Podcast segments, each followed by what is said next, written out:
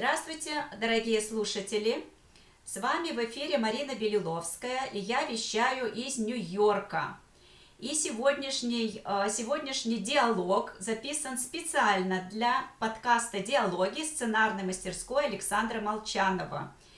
И с нами в гостях удивительный э, человек Татьяна Лобанова. Татьяна вещает из Санкт-Петербурга – и э, Татьяна, практикующий психолог, активно занимающийся индивидуальным и семейным консультированием, э, кандидат технических наук, и мага, и арт-терапевт, коуч, э, великолепнейший специалист по психосоматике, ведущий колоссального количества тренинговых программ, и автор метода пси-живопись и все, что связано с пси с правополушарной живописью. Татьяна нам потом немножко про это тоже расскажет.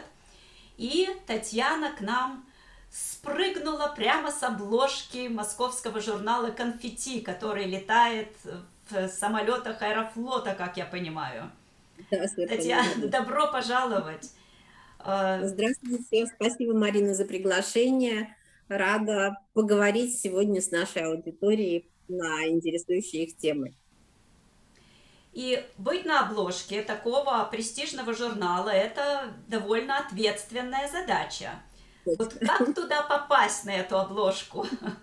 И как вы туда попали, и с какой ну, темой? Вы знаете, вот так вот выглядит эта обложка. А, снимок делался на вертолетной площадке гостиницы «Амбассадор» в Петербурге. И я, в общем-то, не очень этого хотела. Я сотрудничаю с этим журналом уже очень давно. Я пишу туда статьи регулярно, большие, на два разворота, на три разворота. И в этом журнале тоже моя статья. А, и я сказала, да ну зачем на обложку? Давайте будем снимать молодых красоток.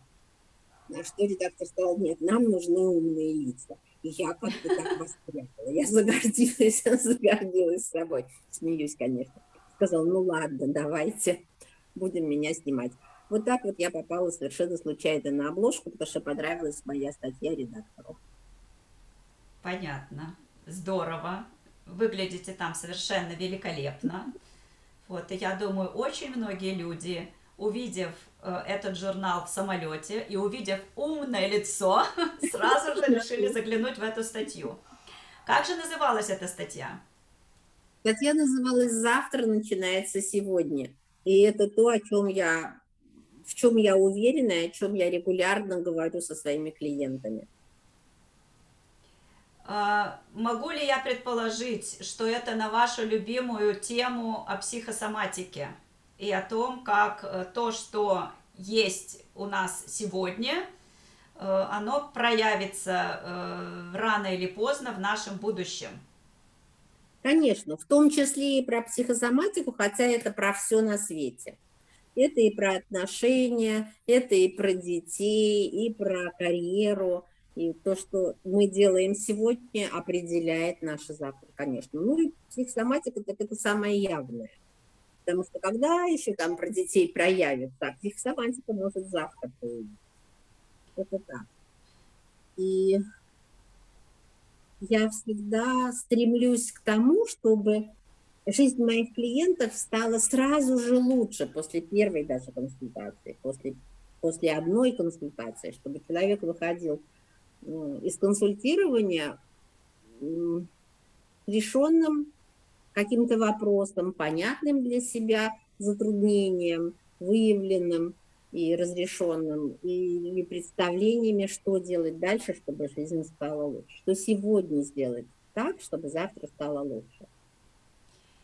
И говоря о психосоматике, это такое сейчас э, расхожее слово, и многие люди, употребляя его, э, к сожалению, не всегда понимают, что же это значит, особенно не понимают механизмы, что же такое психосоматика и вообще как это все работает. Можете нам немножечко рассказать именно да, о механизмах? Конечно я именно сталкиваюсь с тем, что, говоря это слово, понимая перевод этого слова, люди не понимают вот те последовательные шаги, каким образом это происходит с ними. И психосоматика – это проявление психики в теле. А как? Давайте посмотрим, как это происходит. А, мы, конечно, реагируем на внешние ситуации, на стимулы внешние, мы реагируем эмоциями. Никуда мы от этого не денемся, даже самые флегматичные а, люди, самые спокойные, и егины, например, они все равно, конечно, испытывают эмоции, потому что это природный механизм взаимодействия со средой у нас, у всех живых э, существ. Поэтому эмоции – это, с одной стороны, украшение нашей жизни, а с другой стороны, это проблема нашей жизни. Ну, как, как мы знаем, все есть лекарство, и все есть яд, и дело все в пропорциях. Если эмоции, мы умеем с ними обращаться, это одна история, а если нет, то другая. А если у нас возникла любая эмоция, даже положительная, восторг, агрессия, злость, страх, любая эмоция. А, даже желание что-то сделать или сказать, это обязательно энергия. И мы знаем, что когда мы движемся эмоциями, если я очень-очень что-то хочу, да я горы сверну. Или я очень-очень чего-то боюсь, я оттуда немедленно скроюсь. То есть когда есть эмоция, это энергия, которая нас двигает. А энергия, если она у нас есть, она обязательно должна воплотиться в дело, потому что иначе мы взорвемся. Когда ребенок говорит «хочу, хочу, хочу», ему не дают, что он делает? Он орет как бешеный. То есть он должен выразить свою эмоцию, он должен ее вынести наружу. А взрослые люди как не позволяют себе поступать.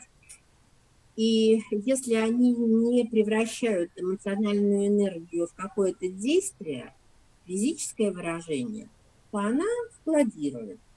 Раз, два, три, десять раз складируется. И что дальше?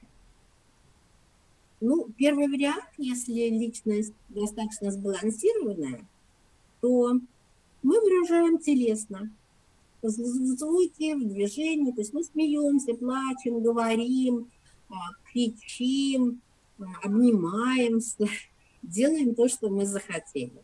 И все тогда в порядке с нами. Ничего с нашим здоровьем не произойдет, кроме а, его укрепления. Но есть второй вариант. Если личность не может позволить, человек не может себе позволить открыто выражать эмоции, если он закрытый, если он травмированный, когда в детстве говорили, не кричи, не плачь, не хохочи, не бегай, сиди спокойно, тихо, никому не досаждай, то человек закрывает эмоции. И он не выражает ее. И вот она тогда накапливается, достигает какого-то уровня, и там тоже два варианта.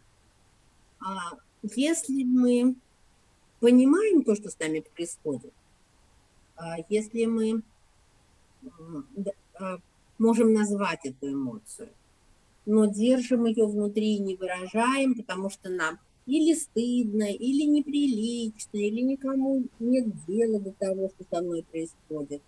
Мы не хотим, чтобы нас пожалели, например. Не хотим конфликтовать, а боимся потерять отношения. То эти эмоции, находясь внутри, а это энергия, они начинают бродить телесно. То есть в первом случае мы телесно выразили, мы смеялись, мы радовались, мы двигались, а тут мы закрылись, сидим и терпим. И тогда второй вариант или вытесняем. То есть мы не признаем. То есть вот эти два варианта. Или терпеть, или не признавать. Терпеть и понимать, что я злюсь, но не могу выразить. Или нет, я не злюсь совершенно. Нет, нет, со мной все хорошо. И тогда внутри возникает конфликт. То есть вот мы боимся конфликтов внешних, мы боимся конфликтовать с другими людьми. Но мы регулярно организовываем внутренний конфликт, который значительно страшнее, чем внешние конфликты. Потому что конфликт внутри себя,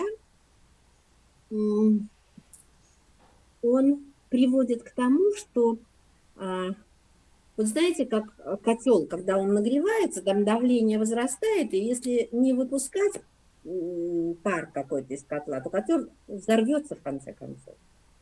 И вот этот клапан – это э, механизм резонанса. Человек, который злится, но скрывает это, он все время будет натыкаться по жизни на то, что кто-то другой злится, потому что он вступает в резонанс с этим чувством у других людей. И ему будет казаться, что мир наполнен людьми, которые злятся. Человек, который обижается, все время будет вступать в резонанс с теми, кто его обижает. И вот такие самые реализующиеся сценарии возникают. И тогда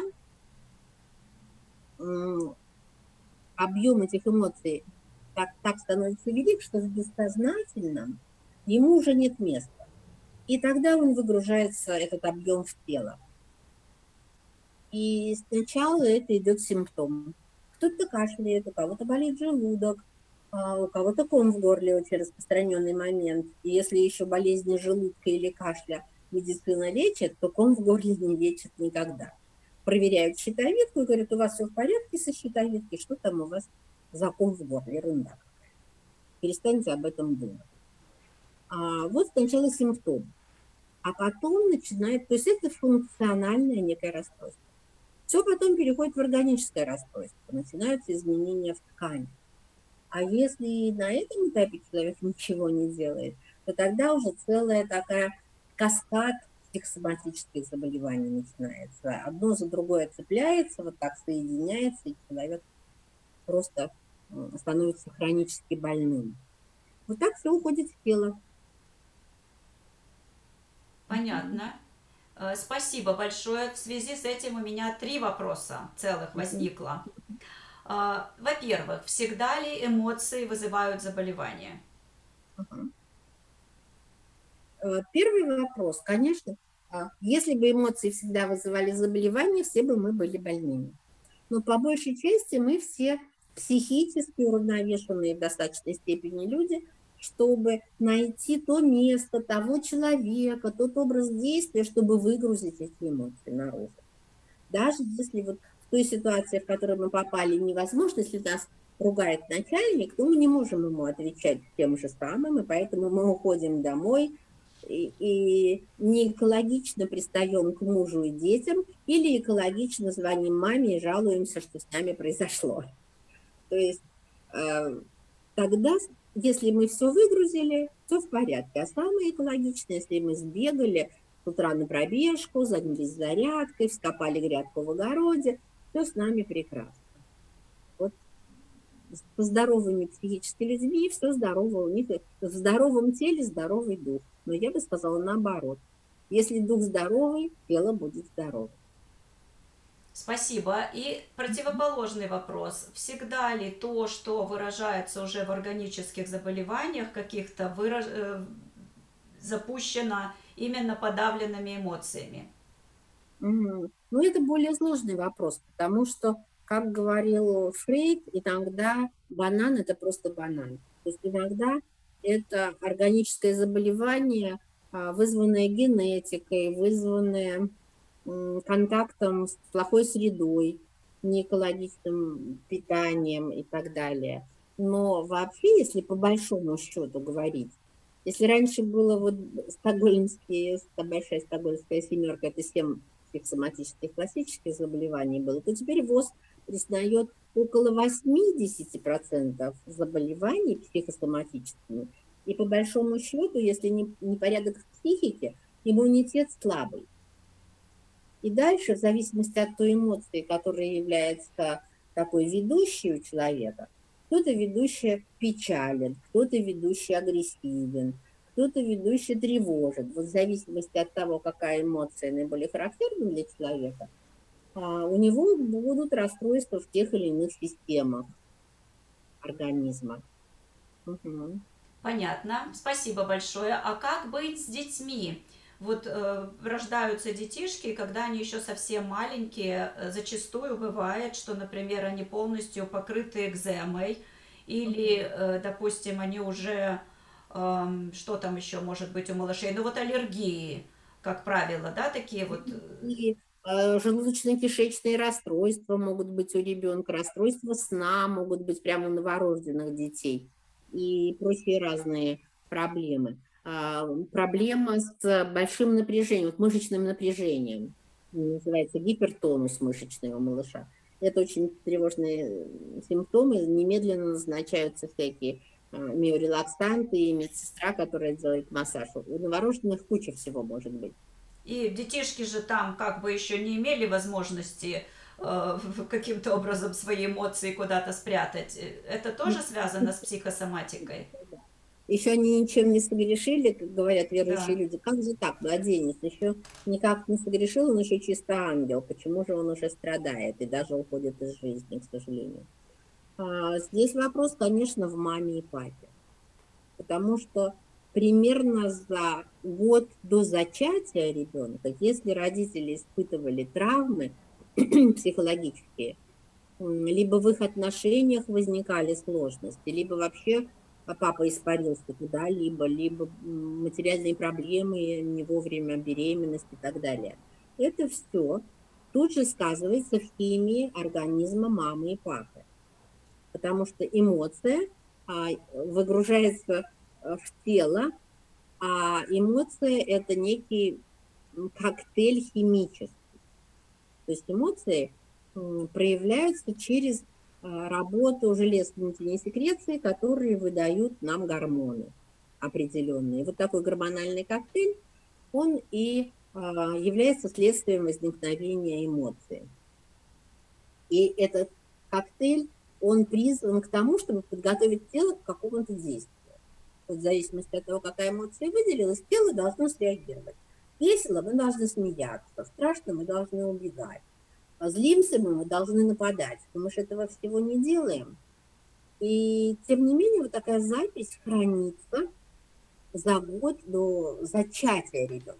Если во время беременности были проблемы какие-то, и мама тревожилась или злилась, или была потеряна, обижена, подавлена, так же, как и папа, потому что женщина с мужчиной находится в связи такой эмоциональной, если у отца что-то не ладится, а нету денег, или он поссорился, или конфликт в семье на работе, то женщина подключается к этому очень. Беременная женщина очень чутко настроена на то, чтобы рядом был благополучный мужчина, который ей обеспечит возможность э, родить и воспитывать ребенка.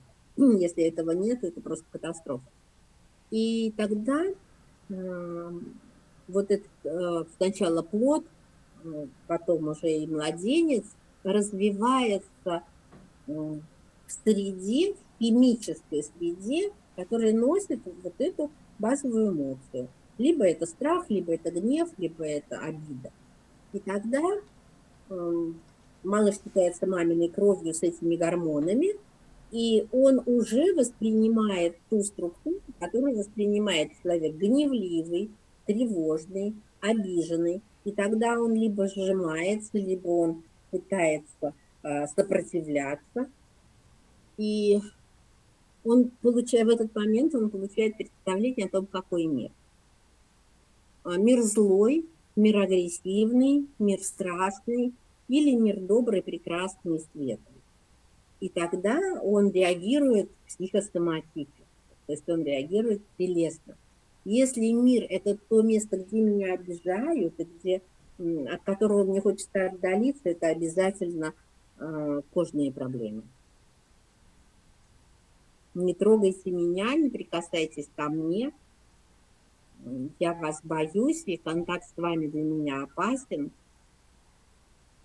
Интересно как. То есть получается, допустим, если э, слушатели, э, услышав э, вот то, что нужно искать проблему за год до зачатия, допустим, обращаются к вам, и э, когда вы начинаете с ними работать, они не могут вспомнить, э, ну, за год до зачатия не всегда можно вспомнить или можно не посчитать какой-то случай вот тем самым, который явился триггером – как быть угу. в таком случае, если у них надежда распутать этот клубок? Конечно, есть. Потому что можно пойти не от случая к эмоции, а от последствий, от симптома к той эмоции, которая могла быть. А через эмоцию можно реконструировать и ситуацию, хотя это не обязательно. Важно разрядить эмоцию. Бывает интересно посмотреть ситуацию, но важнее разрядить эту эмоцию. Понятно. То есть такие реконструкции вполне возможны. Да реконструкции очень много. Мы кажемся друг другу только и самим себе такими непредсказуемыми. Но когда приходит консультирование один человек по поводу семейных вопросов, а, выслушав его претензии, я говорю, окей, а ваша жена вот такая, такая, такая и такая, и говорит вам вот это, это и это. И клиент меня смотрит и говорит, вы что, у нас под столом сидите каждый вечер?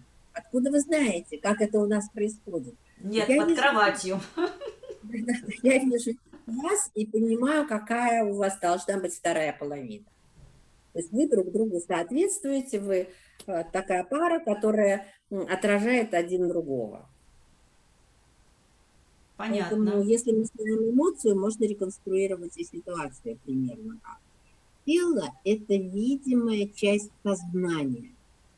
И все, что не проявляется сознанием, то есть все, что мы не решили в психике, будет решаться через тело. Все, что родители не решили друг с другом, будет решаться через тело ребенка. К сожалению.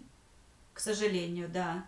И что же все-таки делать, если уже телесные симптомы возникли? Ну, допустим, давайте начнем э, с симптомов пока, а не с органических еще каких-то проявлений.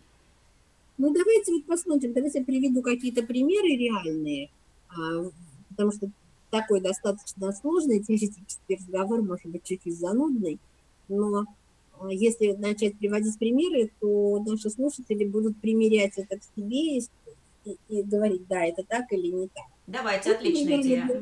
Любой, да, любой воспалительный процесс. Что такое воспаление телесное? Любое. Там атит, синусит, ринит, все, что заканчивается на ит, это воспалительные процессы.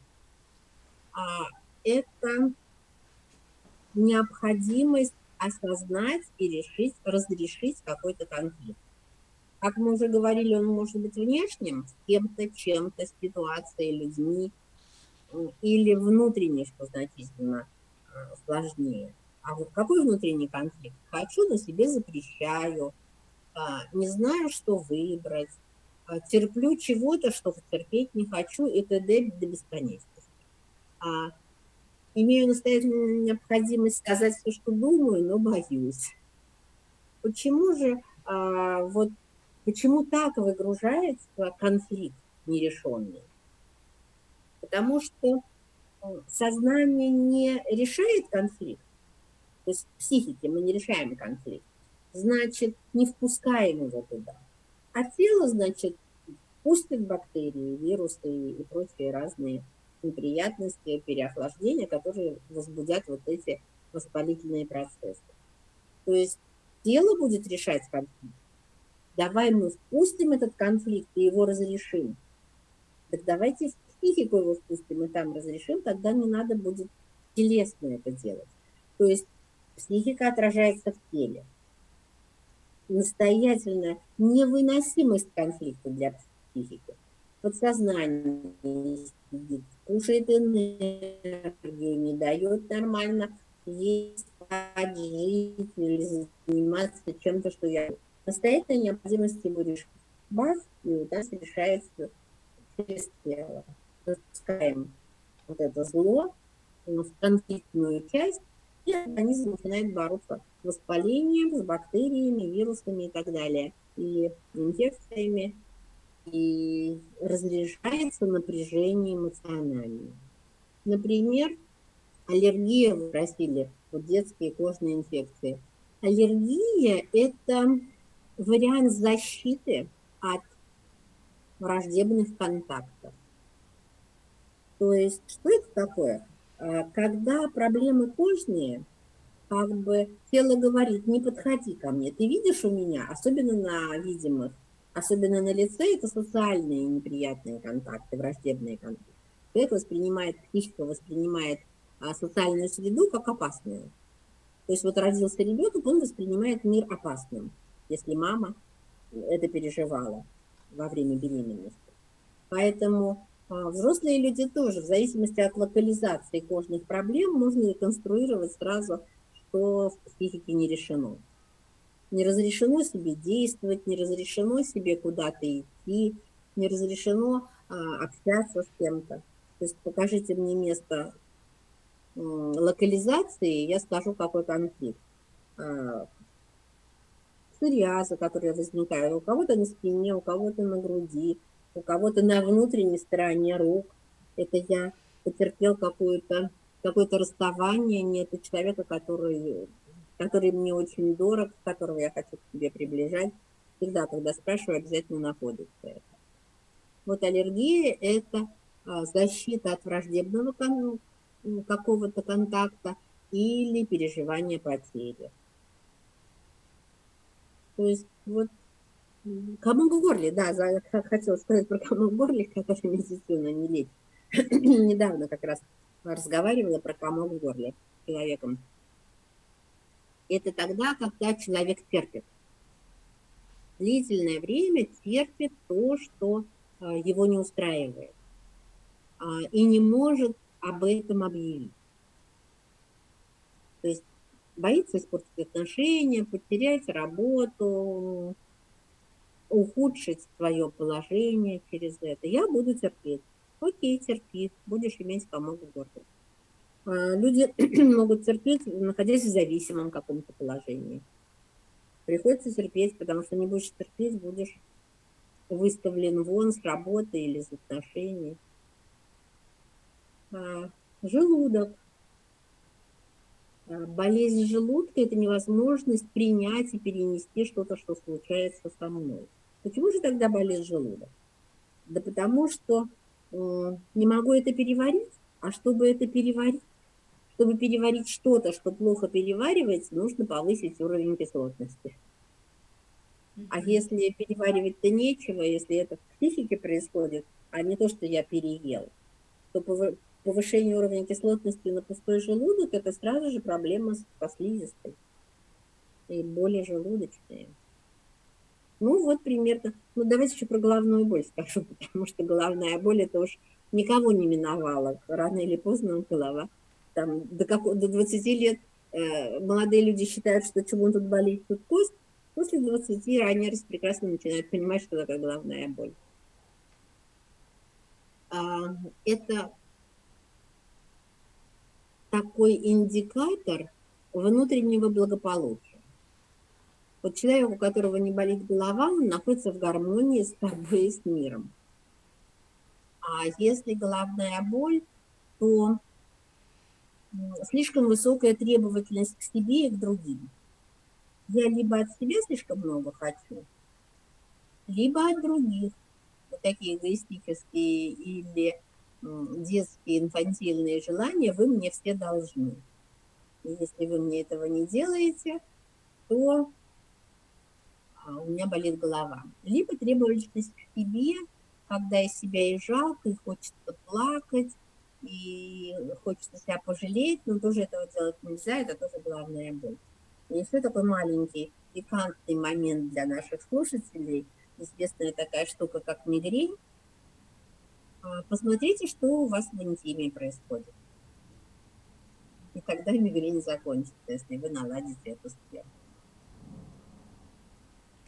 Интересно, что даже э, какие-то э, глаголы, да, которые применяются вот к физиологии вроде бы, да, не могу переварить. Как это интересно связано, собственно, с не могу переварить э, конфликт, да, ком в горле не могу сказать. Да, проглотить или сказать. Потрясающе интересно. А, Конечно, есть очень много идиом, связанных с болезнями сердца. Вот так, чего стоит такая идиома? Кошки на душе скребут. Какие кошки, чего они там скребут? Но мы все понимаем, что происходит. Это тревога, это какая-то обида, это невысказанное что-то, неполученное что-то. Да, и, конечно, поразила э, вот эта вот локализация экземы, например, или аллергии с видом конфликта. Тоже очень интересно. Сразу же начала вспоминать многочисленных своих знакомых, которых, да, надо срочно направить будет на этот эфир. Ну, Хорошо. Посмотрите, пожалуйста, Марина, а, живой пример такой. А, когда ко мне пришла клиентка, у которой вот ладошки просто красные, такие сочащиеся лимфы, невозможно, неприкасаемые. То есть перчатки нитяные, потому что нельзя прикоснуться. И я ее спросила, а что бы вы сделали первое, а, если бы у вас все это вдруг покрылось здоровой кожей? Когда у вас это покроется здоровой кожей, что вы первое сделаете? Она сказала, а я бы начала рукодельничать. А когда вы рукодельничали? В раннем только детстве. Но мне мама сказала, у тебя руки растут не из того места. Не лезь никуда, не трогай, ты все испортишь. Угу. Вот вам это отсюда. А что мне делать? У меня руки не из того места, ты безрукая, ты вечно не то делаешь. Вот руки. И для того, чтобы оправдать вот это мамино послание, а, руки стали не такими, да, действительно, она ничего не может взять в руки. И второй момент она сказала, я бы надела колечко. Mm. А это, кстати, про отношения. А с такими руками она даже не думала о том, чтобы вступать в какие-либо отношения. А, и вот здесь мне еще пришла в голову мысль, тоже хотелось бы, наверное, эти две вещи разделить. Когда мы, например, сознательно говорим, э, ноги меня туда не несут. Это же про другое, правильно? Это... Это тоже про эмоцию. Это про то, что интуитивно я чувствую, что я там получу негатив. Я прям вот знаю. Но голова говорит, нет, иди, тебе туда надо. Там будут э, нужные люди, там, там ты поешь что-то вкусное – там будут веселиться, и если ты не придешь, тебя будут там обсуждать как-нибудь. И в таком случае для того, чтобы предотвратить поход туда, а, у нас наступает такой нервный паралич. То есть как бы нет сил в ногах, вот ноги не идут. Не несут меня туда, ноги не идут. И человек туда идет и получает там свой негатив и думает, ну я же черт побери, я же так и чувствовал, что этим закончится. Зачем я пошел? Да, надо отслеживать, что мы делаем со своими эмоциями. Но какие же практические советы мы все-таки можем дать нашим дорогим слушателям, чтобы все-таки э, завтра, которое наступит, было прекрасным, и чтобы мы заложили Есть уже сегодня, да, все самое а, хорошее. Да, давайте такие самые простые, но очень действенные вещи обговорим. То есть не всегда все так сложно. Иногда можно обойтись без специалиста и самому себе оказать помощь. Во-первых, если есть а, сразу про вот сейчас прям слушая меня, проанализируйте. А какая ваша ведущая эмоция или несколько ведущих эмоций? Люди запросто говорят, я гневливый, или я тревожный, или я печальный пессимист. Или люди говорят, а я такой поверхностный, я такой легкий, я все время ха-ха-ля-ля, и не обращаю ни на что внимания, и пропускаю, делаю вид, что ничего не случилось, а внутри-то оно есть, а я все время веселюсь и делаю вид, что все в порядке. Вот давайте сначала продиагностируем себя, какая ведущая эмоция а кто-то очень обидчивый. При этом он может улыбаться, прекрасно разговаривать, но внутри прямо вот кошки скребут на душе именно то. То есть э, определим свою ведущую эмоцию. Посмотрим, а что мы с ней делаем? Гневливый человек, всегда ли он ее выражает? А при этом, конечно, не обязательно орать на оппонента. Можно пробежаться, можно попрыгать, можно а, как я сказала, вскопать грядку. А, то есть физическую активность организовать себе. Или все-таки многие люди кричат.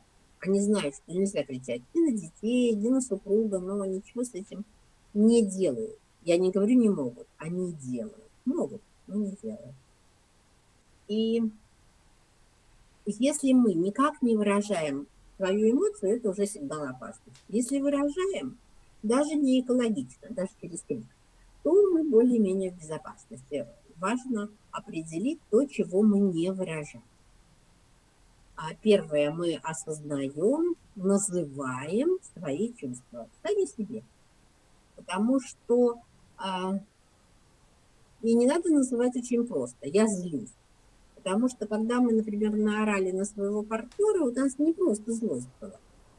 Это был и стыд, и жалость к себе, и сожаление, что я это сделал, и обида, что меня так ситуация достала. То есть сложно разложить свою эмоцию на сложные составляющие.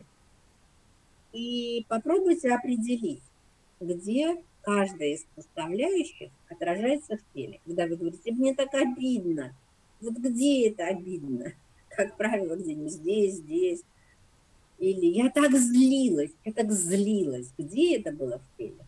То есть 3-4 эмоции назовите и попробуйте поприслушиваться, где это было в теле. Затем положите туда руку и начинайте дышать.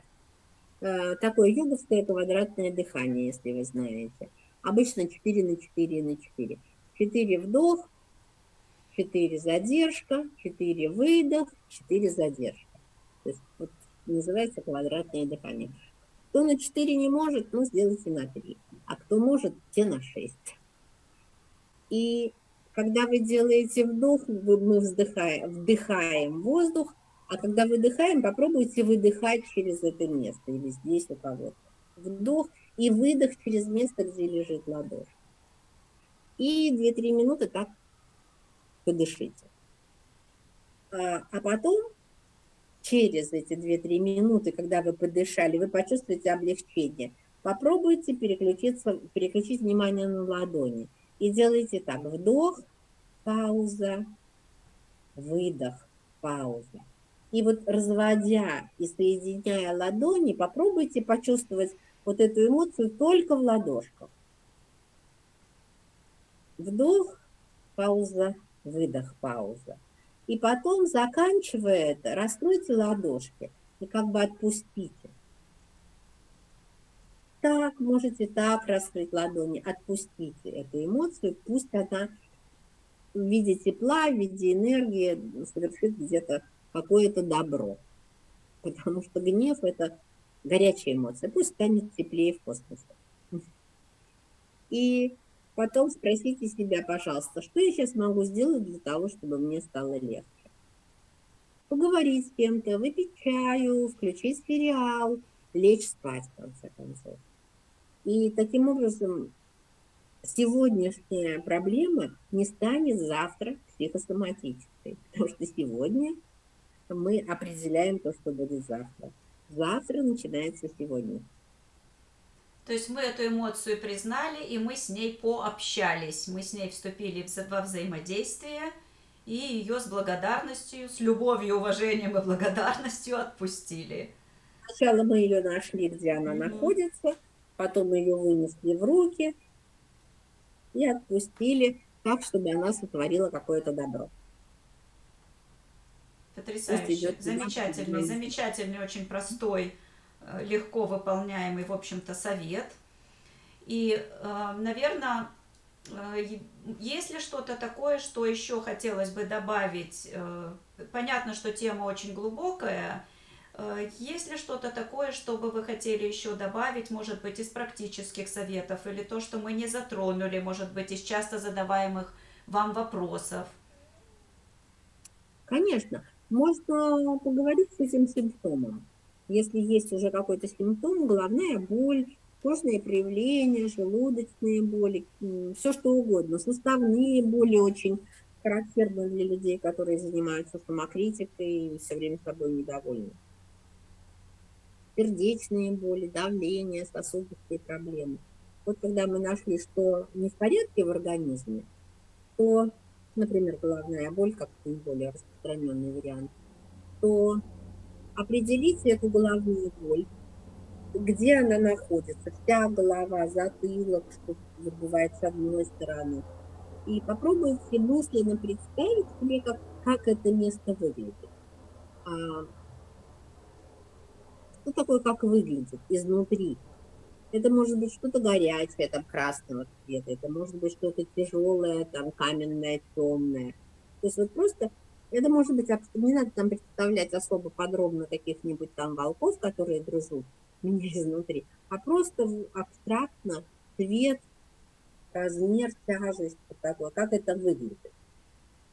И можно спросить у, у этого предмета, у этого воплощения моего симптома, что ты хочешь от меня?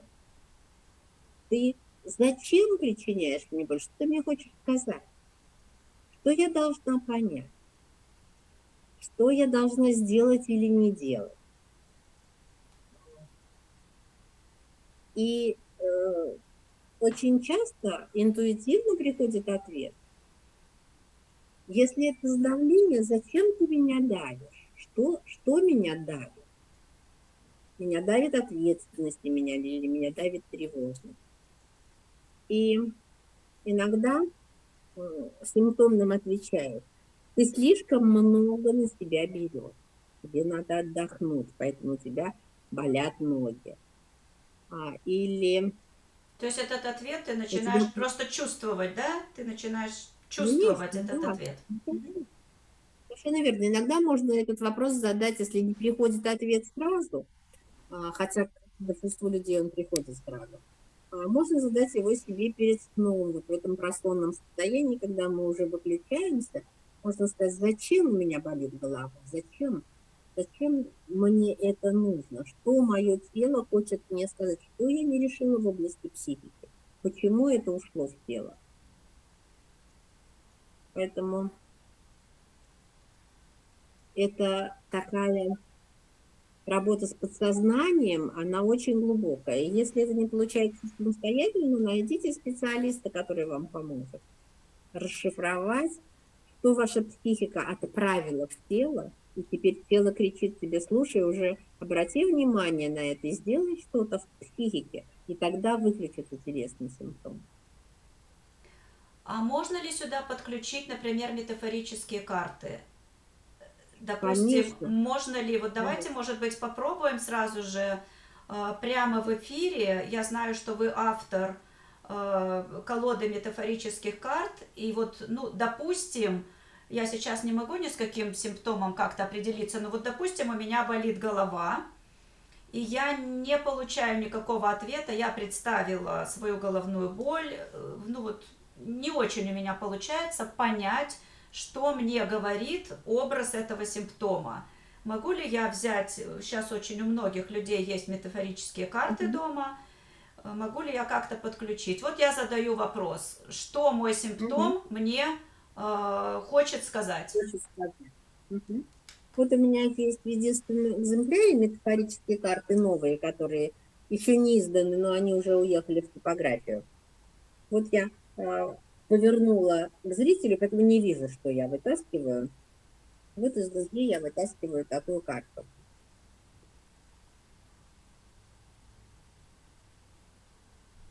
Вот так, я думаю, видно. Видно ли, Марина? Да, видно, видно. Угу. И здесь, конечно же, я вижу человека в состоянии глубочайшего конфликта. То есть вот он повесил себе вот сюда петлю Угу. Он встал на табуретку, вот, снял шлепанцы. Но, видно, в последний момент у него возникло такое состояние, когда он сказал, да наплевать на что, летать хочу. Не хочу я тут в петлю лезть. Угу. То есть человек от чего-то отказался. Я бы спросила у человека, который вытащил такую карту метафорическую, от чего вам нужно отказаться, от чего вы не можете никак избавиться?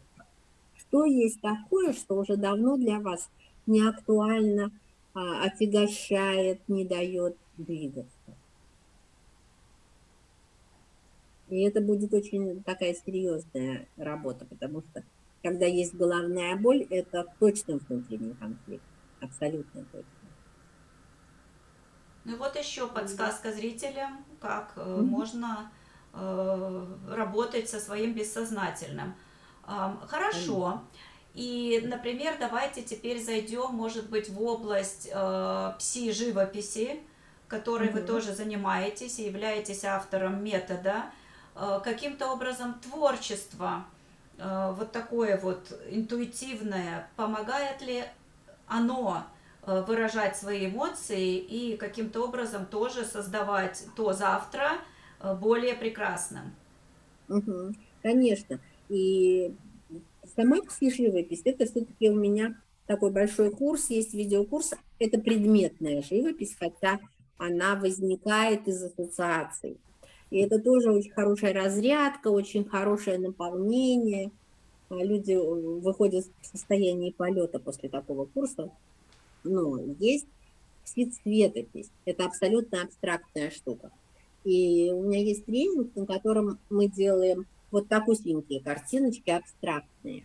И определенной техникой я показываю, как спонтанно можно, положим, мы назначаем вот эти сложные составляющие. Злость, обида, гнев, а, тревожность, еще что-то, вот что является композицией моего состояния острова, когда я попадаю в неприятности. И вот на этих квадратиках по определенной технике мы делаем цветовые пятна. Потом берем каждый из них и ассоциируем с определенной ситуацией, где я это испытываю. И затем мы делаем новую картинку, которая как бы нейтрализовывает это состояние. То есть это очень такая тонкая штука, мне сложно это объяснить, потому что это нужно работать с цветом. А цвет напрямую связан с нашими эмоциями. Потому что эволюционно развлечение цвета возникло для того, чтобы улучшить ориентацию живых организмов в среде. То есть какие-то цвета ассоциируются с благоприятностью, какие-то с опасностью, какие-то с релаксом, какие-то с напряжением – и вот цвет генерит состояние. Если мы хотим сгенерить определенное состояние, мы берем определенное сочетание цветов, и я этому тоже учу. Спасибо, да, очень, очень интересно. И вы также являетесь автором э, книг. Э, можете нам немножко рассказать про это? И э, еще я знаю одну деталь из вашей биографии – Э, что вы очень много работали в горячих точках. И вот как этот опыт э, позволил, может быть, вот такой задам прямо вопрос экзистенциальный, может быть, как этот опыт позволил э, интегрировать что ли-то, вот все, что вы в жизни, может быть, испытывали, и как-то на это посмотреть с более высокого, высокой точки полета, что ли, вот, вот туда немножко, очень просто интересно. Всегда такие опыты, которые люди переживают, они всегда меняют не только жизнь окружающих, которых, которым вы там помогали, но и вас. Вы знаете, это правда. 24 года я ездила в районы межнациональных конфликтов, этнических конфликтов. А, я не говорила родителям, куда я езжу по первости. Э, я по месяцу, по полтора, несколько раз в год там работала в кризисных центрах. А зачем мне это было надо? Это такой горячий, острый, недостижимый в реальной жизни пик переживаний, это обострение всех знаний, умений и попытка наладить что-то в том месте, где все разрушено дотла. Начать выстраивать что-то, когда приходят люди и в Петербурге приходят люди очень разрушенные, там, с потерями с большими, а, с диагнозами страшными. Но это как бы личное дело этого человека. А там тотально вот выжженная земля была в самом начале. а потом все постепенно восстанавливалось, а потом снова через 15 лет снова выжженная земля, потому что новый конфликт на том же самом месте. Это нужно было мне лично, ну, как какая-то миссия моя, потому что я была единственным психологом на протяжении, наверное, лет 10 в этом месте. И люди даже не знали, а что такое психолог, что такое консультироваться. И это были Конечно, посттравматические синдромы – это расстройство пищевого поведения, расстройство сна. Очень много обострений э, психопатологических было у людей, страхи, недоверие, тяжелейшие состояния. И, ну, вот считается, что я себе задала такую задачу решить в какой-то степени хоть для кого-то эти сложные, неразрешимые просто так вопросы. Наладить здоровье, наладить отношения, закрыть истории с ночными кошмарами. Так и было. Про книжку я могу сказать. Так что, дорогие слушатели, если вы думаете, что попасть на обложку журнала «Конфетти» очень просто, Этому предстоит, конечно, огромный путь и жизненный опыт, и огромные колоссальные знания, которыми Татьяна обладает в совершенстве. Спасибо. А по поводу книжек, у меня не только книжки. Вот у меня изданы такие ассоциативные карты. Называется «В круге отношений я и я». Вот здесь такой ангелок, который смотрит на нас и пытается нам помочь. Вот вторая колода будет издаваться, называется «Зазеркалье». У меня есть художественная книжка, называется «Краткий курс теории смерти». Это художественная литература, это не психология. Я написала ее в соавторстве со своим хорошим другом Валерием. И мы пишем сейчас второй том этой книжки. Она такая забавная, это такая питерская интеллигентская проза, чуть ироничная. Там есть узнаваемые исторические персонажи, практически питерцы, ну вообще русские люди это сразу обнаружат особенно люди, которые а, в конце 90-х жили, они тут узнают все подряд про себя. Ну, это забавляло нас, и мы пишем сейчас старую историю. Да, теперь скинемся героем и продолжение этой книжки. А, потому что многие люди спрашивают, а что дальше было с Глебом и Лизой? Вот мы пишем дальше, что было с Глебом и Лизой. Понятно, благодарю. Вообще же это интересно. И хотела бы задать такой вопрос. Наверняка вы э, вот в этом интервью э, журналу «Конфетти» наверняка говорили о э, создавшейся в данный момент создавшемся кризисе. И, наверное, не хочу очень глубоко углубляться в эту тему, все-таки хочется закончить на позитивной ноте – но вот э, каким образом нам связать сейчас те проявления, которые у людей появляются? Ну ведь очень много ситуаций э, с локдаунами, со всеми этими прививками, которые люди не могут отреагировать, а это те самые эмоции. И, например, здесь в Америке э, я уверена, что увеличение вот этих вот конфликтов, различных, совершенно безумных, и вообще в Америка сейчас в своем худшем проявлении каком-то необъяснимом вообще. Я считаю, что это наверняка вот это отреагирование идет э, просто на таком вот диком уровне. Конечно, это стрессовая ситуация, которая съедает ресурс. И то, что можно было потерпеть, не обратить внимание, а, разрядить как-то по-простому, оно сейчас приводит к обострению, к боли, к страху, к агрессии.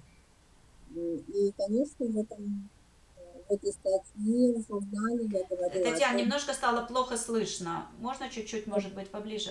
Поближе, да. Э, конечно, вот это все, эта стрессовая ситуация, она приводит к истощению ресурсов. И то, что люди могли пережить раньше, заместить чем-то, не обратить внимания, э, то теперь это все приводит к боли, страху и агрессии, а, а кого-то к депрессии.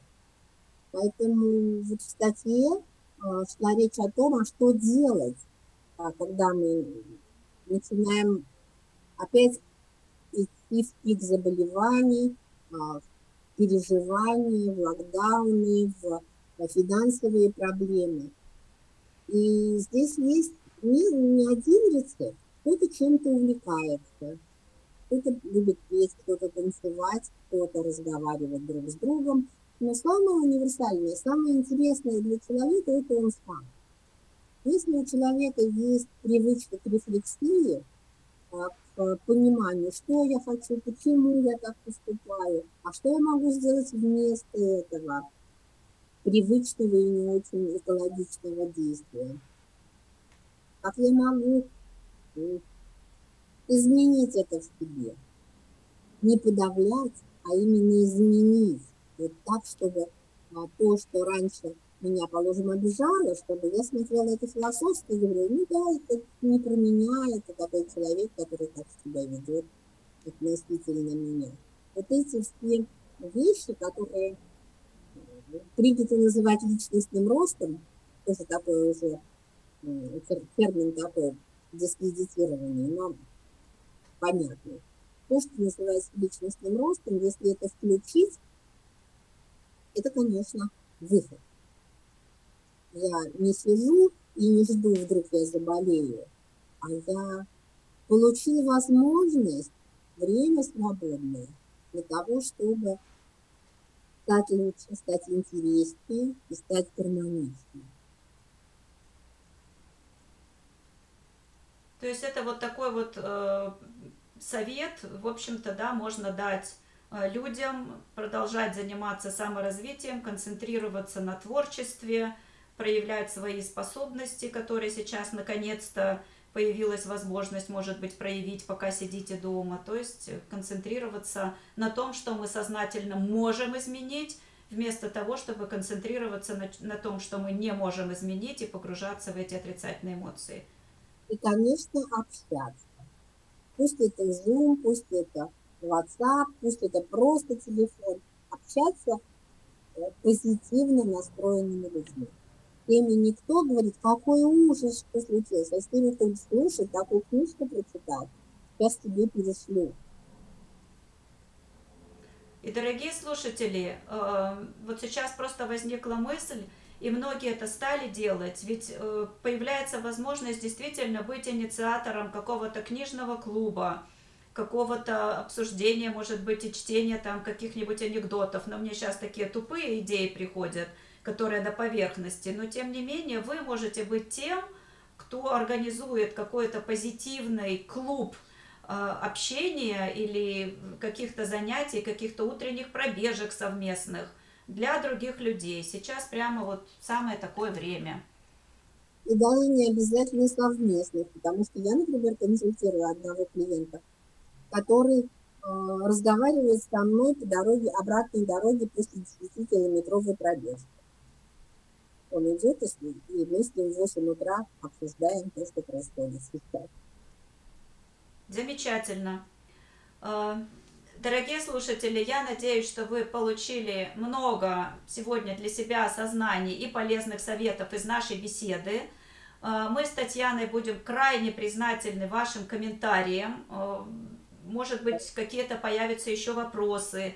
И ну, спикеру всегда полезно знать, потому что каждый раз происходит общение с новой аудиторией, что было понятно, что было непонятно, удалось ли что-то взять для себя. Будем крайне благодарны и, конечно же, в описании э, к этой беседе будут все контакты Татьяны Лобановой. Она совершенно великолепнейший специалист, и я была счастлива сегодня, что у нас выдался этот часик поговорить на очень важные животрепещущие темы, на то, как начать сегодня строить наше светлое будущее и быть счастливыми и здоровыми. Татьяна, спасибо, огромное. Спасибо. Спасибо за интересные вопросы. Надеюсь, они не закончились в нашей беседе и придут еще от наших зрителей. А вам, дорогие слушатели, спасибо, что были с нами. С вами была Марина Белиловская, Нью-Йорк и Татьяна Лобанова, Санкт-Петербург. Пока-пока, до новых встреч! Всем здоровья!